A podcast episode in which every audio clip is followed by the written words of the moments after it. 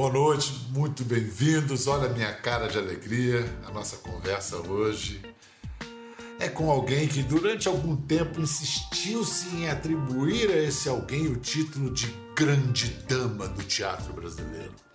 Soava honroso, mas além de ser solene demais, o que não combina com ela, e um bocadinho cafona, o que combina menos ainda, desviava a atenção da notícia central. Mais que madama, ela sempre foi operária, desde as origens familiares ao compromisso com o ofício. Também, quando se diz que nasceu para o palco, talvez fosse mais exato dizer que o palco se fez para ela. Ou melhor, que palco é qualquer chão que ela pisa. Ou melhor ainda, que ela leva o palco consigo aonde for. Tanto é, e sempre foi assim, que, identificada como atriz de teatro por excelência, poucos lembram que só foi se dedicar mesmo ao teatro depois de oito anos como atriz de rádio e televisão. Uma das mais notáveis criadoras da Escola Brasileira de Interpretação, ela nasceu moderna. Com 15 anos entrou no rádio, tinha 22 ao estrear na TV, só aos 23 anos fez sua primeira peça, como ela diz, oficial. A montagem foi um fracasso. Ela foi um sucesso. Ganhou seu primeiro prêmio de revelação, o que é até hoje uma revelação constante, renovada do Brasil que poderia ser e pode ainda. Quando fez 90 anos, no ano passado, o Brasil parou para aplaudir. Este ano, ao completar 91, o mundo tinha parado. Mas ela não para. Então, a nós cabe seguir o exemplo de Fernanda Montenegro. Que saudade, meu amor! Saudade, meu amor! Vem uma vida inteira. Que saudade grande. Vem, vem antes de você, inclusive. é? Mas é, no início do ano, na virada para 2020, quais eram os seus planos para 2020? Era saber o mistério que me esperava. Jamais essa tragédia dessa pandemia. Então, foi um ano muito muito especial na minha vida esses meus 90 anos, não é? Porque nunca pensei num ano fazer tanto, tanta coisa, tanto trabalho, quer no cinema, quer na televisão, uh, e no teatro principalmente, não é? E com Nelson Rodrigues. Não esperava assim, o volume que foi. Eu, no, no fim do ano passado eu estava esgotada assim, de emoção, de emoção, de emoção. Então, me preparei para esse 2020. Eis se não quando a morte se apresentou de uma forma tão física, não é? Parece coisa medieval, não é? Aquelas autos medievais em que né? entra o ódio, entre o amor, entre a saudade, entre a morte, compreende? Aí entra a peste, a peste. A peste, tá entendendo? A peste. Eu, inclusive, pego essa deixa aí do Nelson, lembrando daquela leitura do Nelson no Teatro Municipal de São Paulo, que foi a coisa mais emocionante, um sucesso estrondoso. O que que, quando você saiu do palco aquele dia e foi para o camarim, o que que passava na sua cabeça? Eu disse para minha produtora, Carmen Melo, essa noite eu encerrei minha carreira. E olha que não tinha ainda vírus, não tinha essa destruição total da visão cultural do país. É, mas foi uma noite, assim, tão amorosa e principalmente tão de acordo com o Nelson Rodrigues no que ele tem de mais intrínseco brasileiro, sabe? E você sabe que esse ano a gente veio aqui celebrando os 70 anos da televisão brasileira, que você escreveu desde o primeiro capítulo. Mas antes, de, antes disso, queria saber de, de, de você se essa experiência da pandemia se compara de alguma maneira a outras experiências terríveis coletivas que você presenciou, como por exemplo a Segunda Grande Guerra. Tem alguma alguma semelhança entre a, a Segunda Guerra e a pandemia? Olha, eu tinha 10 anos quando começou a guerra. Quando acabou, eu tinha 15 para 16 anos. Tinha 16 anos. Então, quando a guerra acabou, era uma esperança absoluta de união, por cima de ideologias, não fronteira. O homem tinha que dar certo. Ainda mais diante do susto daí a pouco da bomba atômica. Duas bombas atômicas sem necessidade, compreende? E aí nós chegamos a essa pandemia de hoje, que é tão. Eu não sei. Eu tenho 91 anos hoje. Não, não sei, se, espero sim que tenha oportunidade de ver o mundo, pelo menos, se acalmar em relação à morte esse ano, você falou dos pioneiros, você, Laura Cardoso, Lima Duarte, mas esse ano de 2020, você sempre em família, porque você, na realidade, a sua carreira toda você fez em família, não só a sua família, você, Fernando, mas a família estendida do teatro. Você também, vocês também foram pioneiros, foram, foram os primeiros a fazer um produto de televisão dentro dos limites da pandemia. Parabéns, dona Gilda. Aí a senhora ganhou um bode. e agora veio a ideia de fazer um segundo episódio, um especial de Natal. É. Foi, foi, mais, foi mais tranquilo que o primeiro, não? Foi menos vamos por aqui ou vamos por ali? Não, vamos por cima? Não, vamos por baixo. É, foi uma viagem de experimentos. E foram duas semanas de no mínimo 10 horas por dia, 12 e às vezes 13, se não 14. Entendeu? E fizemos então o roteiro já definido, as, as, eh, o elenco já ampliado com Arlete Salles, não é? E agora estamos, estamos esperando o que isso resultou. De, de 10 a 14 horas por dia é o seguinte, por exemplo, particularmente, o primeiro dia eu achei que eu não ia conseguir me levantar no dia seguinte. O segundo dia eu me, eu me levantei e vieram então as 12, as 12 horas. E eu carregando o meu, meu físico como Deus podia me ajudar. No terceiro dia, eu já melhorei um pouquinho. No quarto dia, melhorei também. Eu sei que no último dia de filmagem eu teria ido pela noite adentro. Porque desde que você esteja, em primeiro lugar, fazendo o que você ama fazer, né? é como um, um esporte, porque requer teu físico, né? Então você vai e anda, né? sei lá, diz aí, 10 quilômetros, 20 quilômetros, 30, Eu tenho certeza que é claro que se for mais e mais e mais, um dia vai cair morto. Mas tem uma hora que a disponibilidade do fazer te, uh, te domina. É como um, um, barato de uma droga, tá entendendo? Quem corre por gosto não cansa. Não, é isso mesmo. Você entra num transe, num, num, num ritmo. E, a, e, e, e, essa, como você falou, a imagem do músculo. Quanto mais você exercita, mais ele pode, mais ele faz. Vamos ver uma cena de Fernanda Mãe como Gilda, Fernanda Filha como Lúcia e o bode no papel do bode. Não. Diz para mim que não é verdade, mãe. Você trouxe esse bode para dentro de casa. Meu Deus. E você botou essa casa no prego para pagar uma dívida com a outra? Não vou discutir as minhas dívidas com quem traz bode para casa. Esse bode é teu. Lembra? O cara devolveu.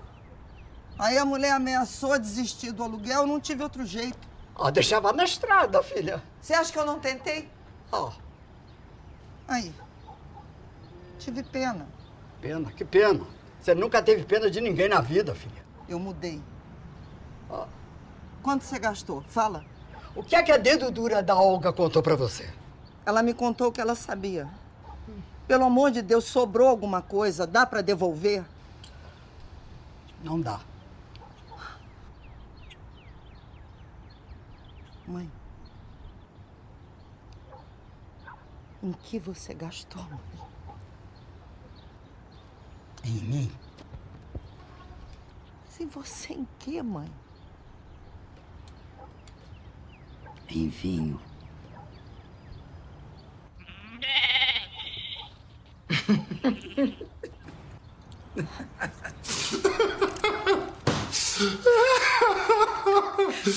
Ai, que delícia! O bode, o bode rouba todas as cenas que a gente faça com ele. Mesmo que ele O esteja. bode é um gênio! Ele, ele, ele tem uma audácia dele impensável. Ninguém esperava que ele ia atrás da na Nanda, ele subisse para comer um negocinho que ele viu ali em cima. Então, depois, bom, não podemos Ah. fazer a cena de novo porque o bode subiu na árvore. O bode pon- pontuou a cena, tá entendendo? Ele dá a deixa final e acabou, né? Esse jogo entre você e a Nanda foi uma farra, Fernanda? É o seguinte, eu acho que nós esquecemos que somos mãe e filha. Eu, por exemplo, quando trabalho com a Nanda, eu não fico com a minha filha, minha filha. Não, é uma atriz que está na minha frente, que está trabalhando eh, numa personagem, numa estrutura que não é o feeling da minha filha. Então não tem esse negócio. Todo mundo acha que a gente fica ali. nha, nha, nha, nha. Não. Não, É um trabalho de uma profissional, de uma artista, e com que eu estou contracenando. Eu, juro por Deus, eu não tenho esse negócio da filha. A Nanda fez a vida dela por ela mesma. Não? Ela- É, é verdade.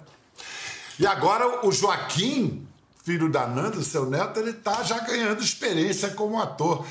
Você, quando tinha a idade do Joaquim, você já tinha a certeza, a certeza obstinada, como você diz, de que atuar seria sua vida? Já.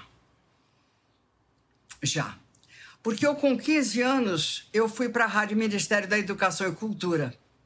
Você imagina que antigamente havia cultura interligada com a educação ou a, educação interligada com a cultura dentro de um ministério. Então a coisa tinha muito mais carne. A, a coisa existia.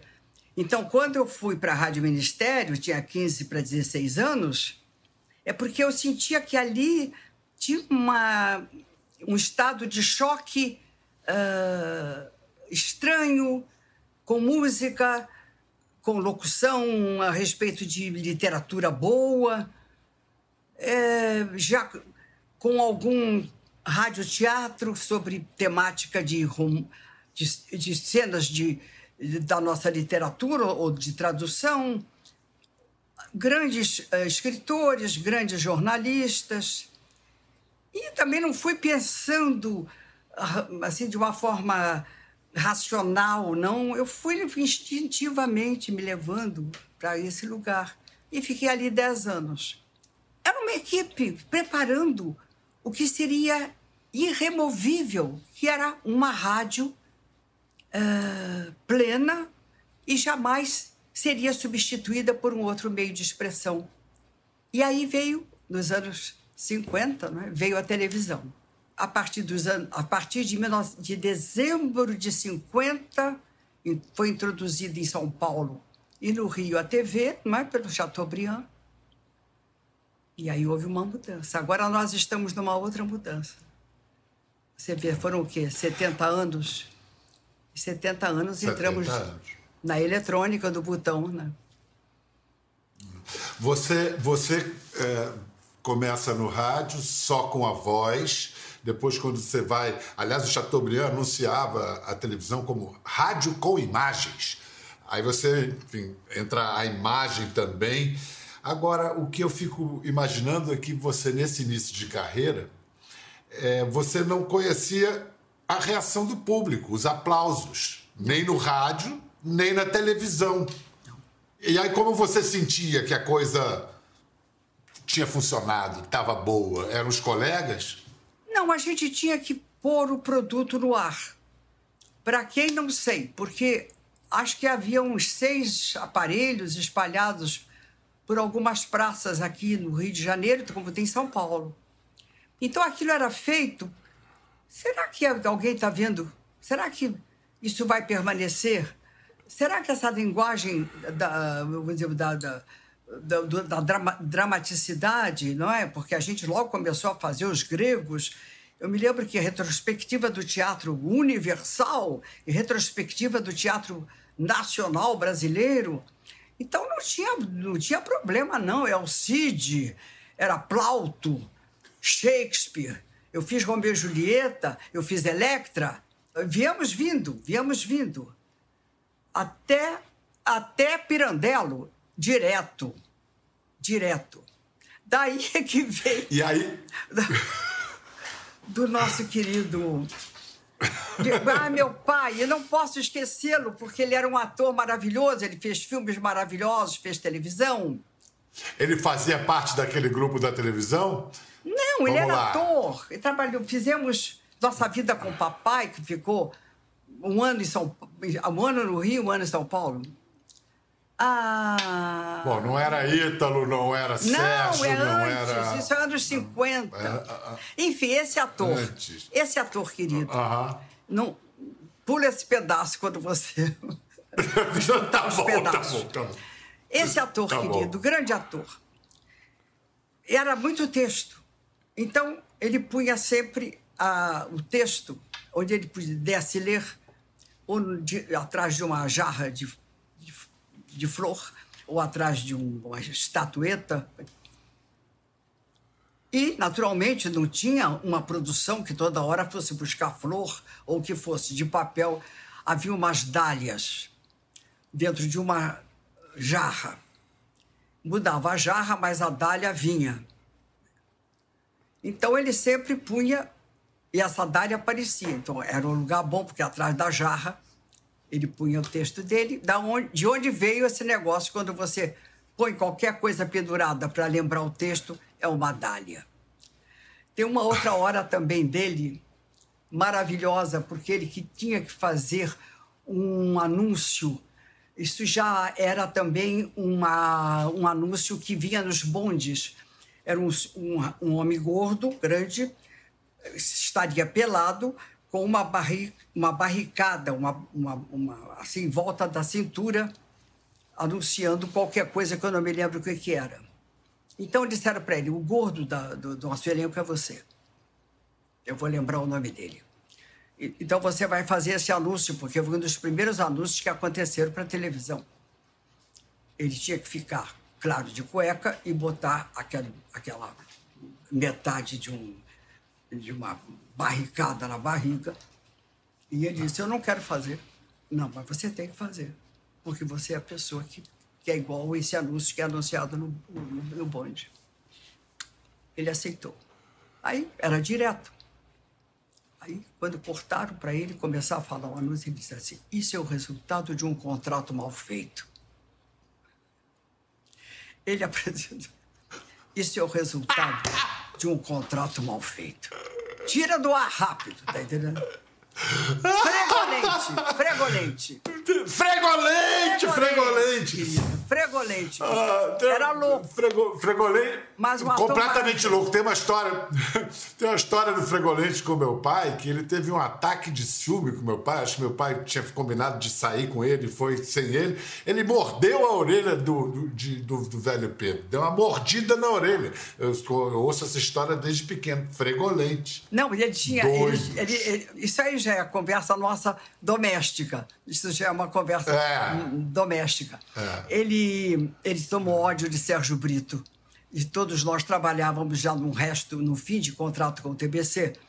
E ele, ele tinha implicância com o Sérgio do Teatro do Estudante, porque ele ganhou um papel e o Sérgio ganhou o melhor papel. E ele dizia para Fernando: Eu mato. O Sérgio, eu mato. Não, mato. Por falar em contrato, bom contrato, mau contrato, o contrato de vocês com a televisão era entregar as produções prontas. Vocês faziam tudo e entregavam pronto e encenavam, era assim? Isso foi o seguinte. Nós fomos em 54 para São Paulo. E na Companhia Maria Della Costa ficamos, fomos com Morinô e a Companhia da Morinô acabou e nós ficamos em São Paulo, Fernando e eu, é, casados há um ano, né? E Sérgio Brito já fazia parte da Companhia da Maria. E nos entrosamos em São Paulo como a terra da promissão, tá entendendo? Porque todo, todo o Brasil estava indo para lá, quarto centenário, a estrutura contemporânea, cultural, vindo forte, uh, com as bienais, né? enfim, um, renascer cultural naquele, naquele período de 54. E começou uma, uma, uma inflação desesperada com a construção de Brasília, que isso ninguém fala. É, houve uma parada total de qualquer socorro, de qualquer ordem, porque tudo tinha que ser levado para a construção de Brasília. E nós nos vimos com o nosso salário no TBC, que foi um contrato de três anos, cada dia mais desesperado nas nossas mãos. Passamos a morar em eu e Fernando casados num, em pensões assim degradantes, entendeu? Então, Sérgio pensou isso. Vou ao Rio, já tinha teleteatro, mas eram comedinhas, eram coisas pequenas. E vou propor um programa de teatro. Isso já tinha, já estava acontecendo em São Paulo. Já estava acontecendo em São Paulo. Então, Sérgio, Fernando, Manuel Carlos, Flávio Rangel, eu, Natália, Ita, fizemos parte de um grupo que veio,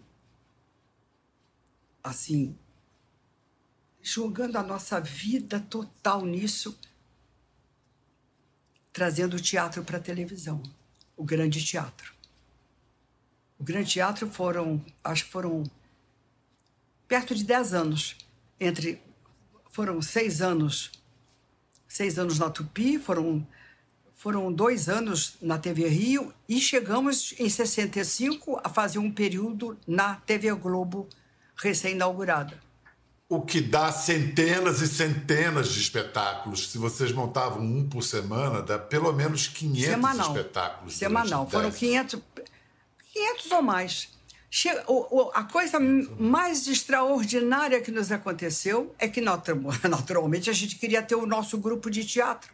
Então, pedimos licença à direção da Tupi para a gente convidar os nossos ouvintes, né? os nossos espectadores, porque a gente tinha uma audiência imensa, ganhávamos todos os prêmios todo ano, que aqueles, aquelas pessoas, aqueles atores queriam fazer um grupo de teatro com, necessitando de assinaturas, porque nós não tínhamos nenhum dinheiro.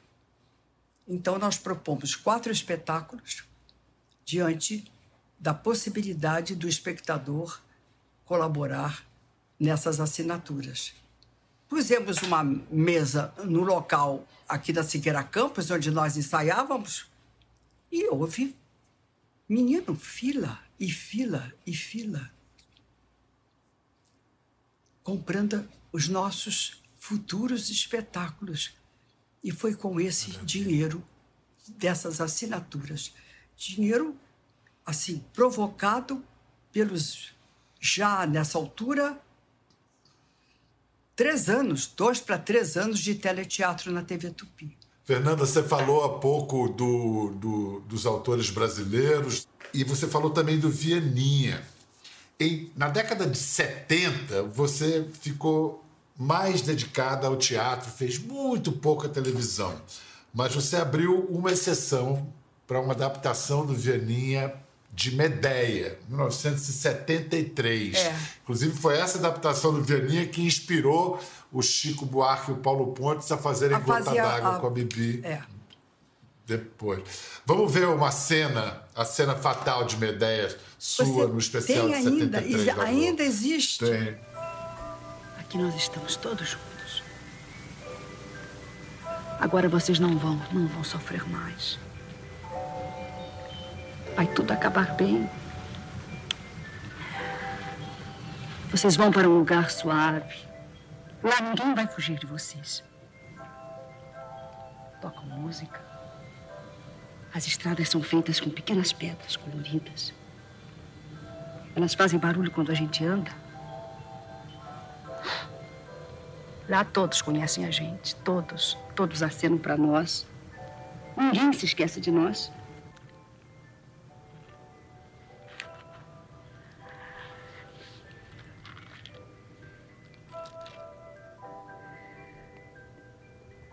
Meus filhos.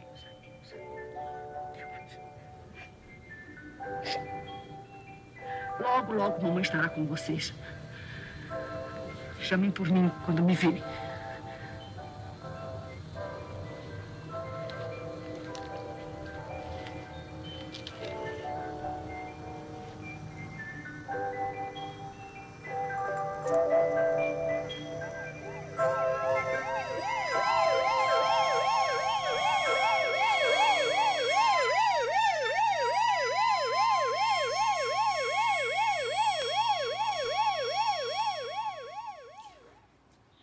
Você sabe que essa peça não é a tragédia grega, né?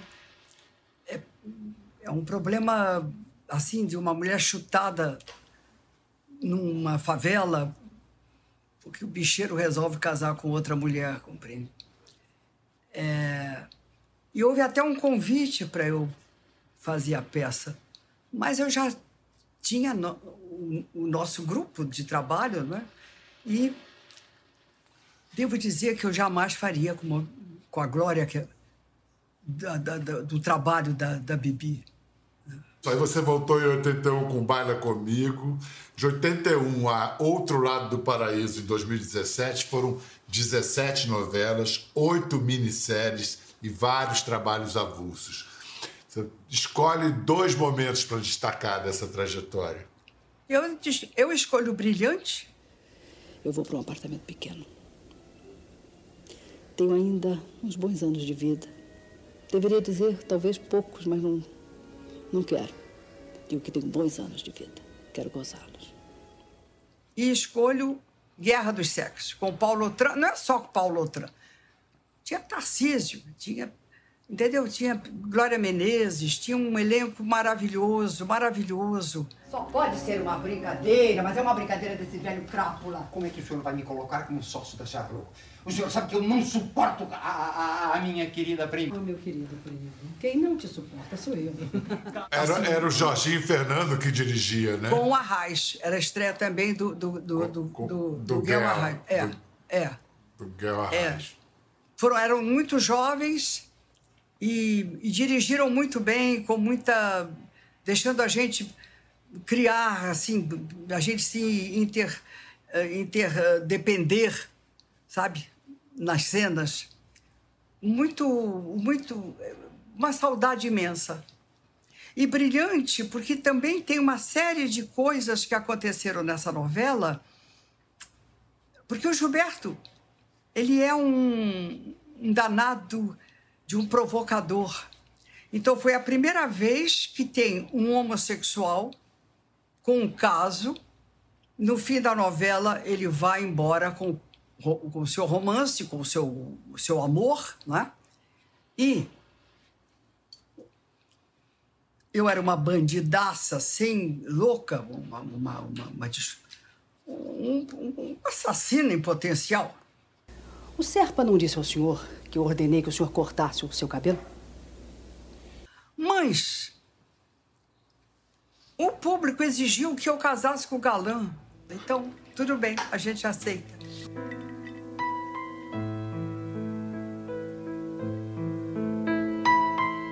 Eu quero. Eu vou fazer um rápido intervalo, Fernanda, mas depois eu queria que você é, falasse, exercitasse um pouco da imaginação para falar o que aconteceu com essa pandemia. A tecnologia avançou, acelerou muito rápido. A nossa vida está toda assim, dependendo do digital, do virtual. Como é que isso vai. é, como é que isso está mexendo e vai mexer com o teatro, o futuro do teatro? É uma nova era que tá. Não é que está vindo, é uma nova era mesmo, compreendeu? É, no princípio era o verbo, agora no princípio é o botão. Haverá uma, uma realidade cultural dentro desse processo. Eu acho que haverá a presença do teatro humanizado, porque não creio uh, que seja possível matar o teatro. O teatro não morre. Não morre. Eu acho que até pelo contrário. Fernanda, esta semana a atriz americana Glenn Close disse que ach... ela disse que achou um absurdo que ela não conseguia entender como é que você não ganhou o Oscar em 99 e foi mesmo um absurdo. É... Você ficou contente com a declaração da Glenn Close? Glenn Close? Eu acho uma coisa, ela é uma, é uma avaliação dela. Porque eu, por exemplo, teria dado o prêmio para Blanchett, porque ela fez duas Elizabeths naquele ano extraordinárias. Duas. Não foi um filme, foram dois filmes. É, e de uma forma maravilhosa. Então, não é que eu, o meu trabalho não, não, não, não, não seja respeitado, não é isso, entendeu? É, mas eu teria votado na Blanchett. E eu agradeço a, a Close ter falado de mim, naturalmente. Ela, isso já tem 20 anos, 21 ou 22 anos, não é brincadeira. É, 21 anos. E uma colega é. da dimensão dela lembrar o meu trabalho é um prêmio. Considero um Verdade. prêmio. Muito obrigado, Fernanda. Eu vou avisar agora ao público que agora, imediatamente depois do fim do programa, você vai poder assistir ao Oscar não dado mais merecido da história. Vai poder assistir ao Central do Brasil, esse maravilhoso filme de Walter Salles, com Fernanda Montenegro. Obrigado, Fernanda. Você Eu é que agradeço. Cuida, tá? Eu te agradeço muito. É uma hora que a gente tem esse programa tão qualificado, sabe? E que você conduz com tanta humanidade. É impressionante. Muito obrigada. Eu é que te agradeço. Até a próxima. Quer ver mais? Entre no Globoplay.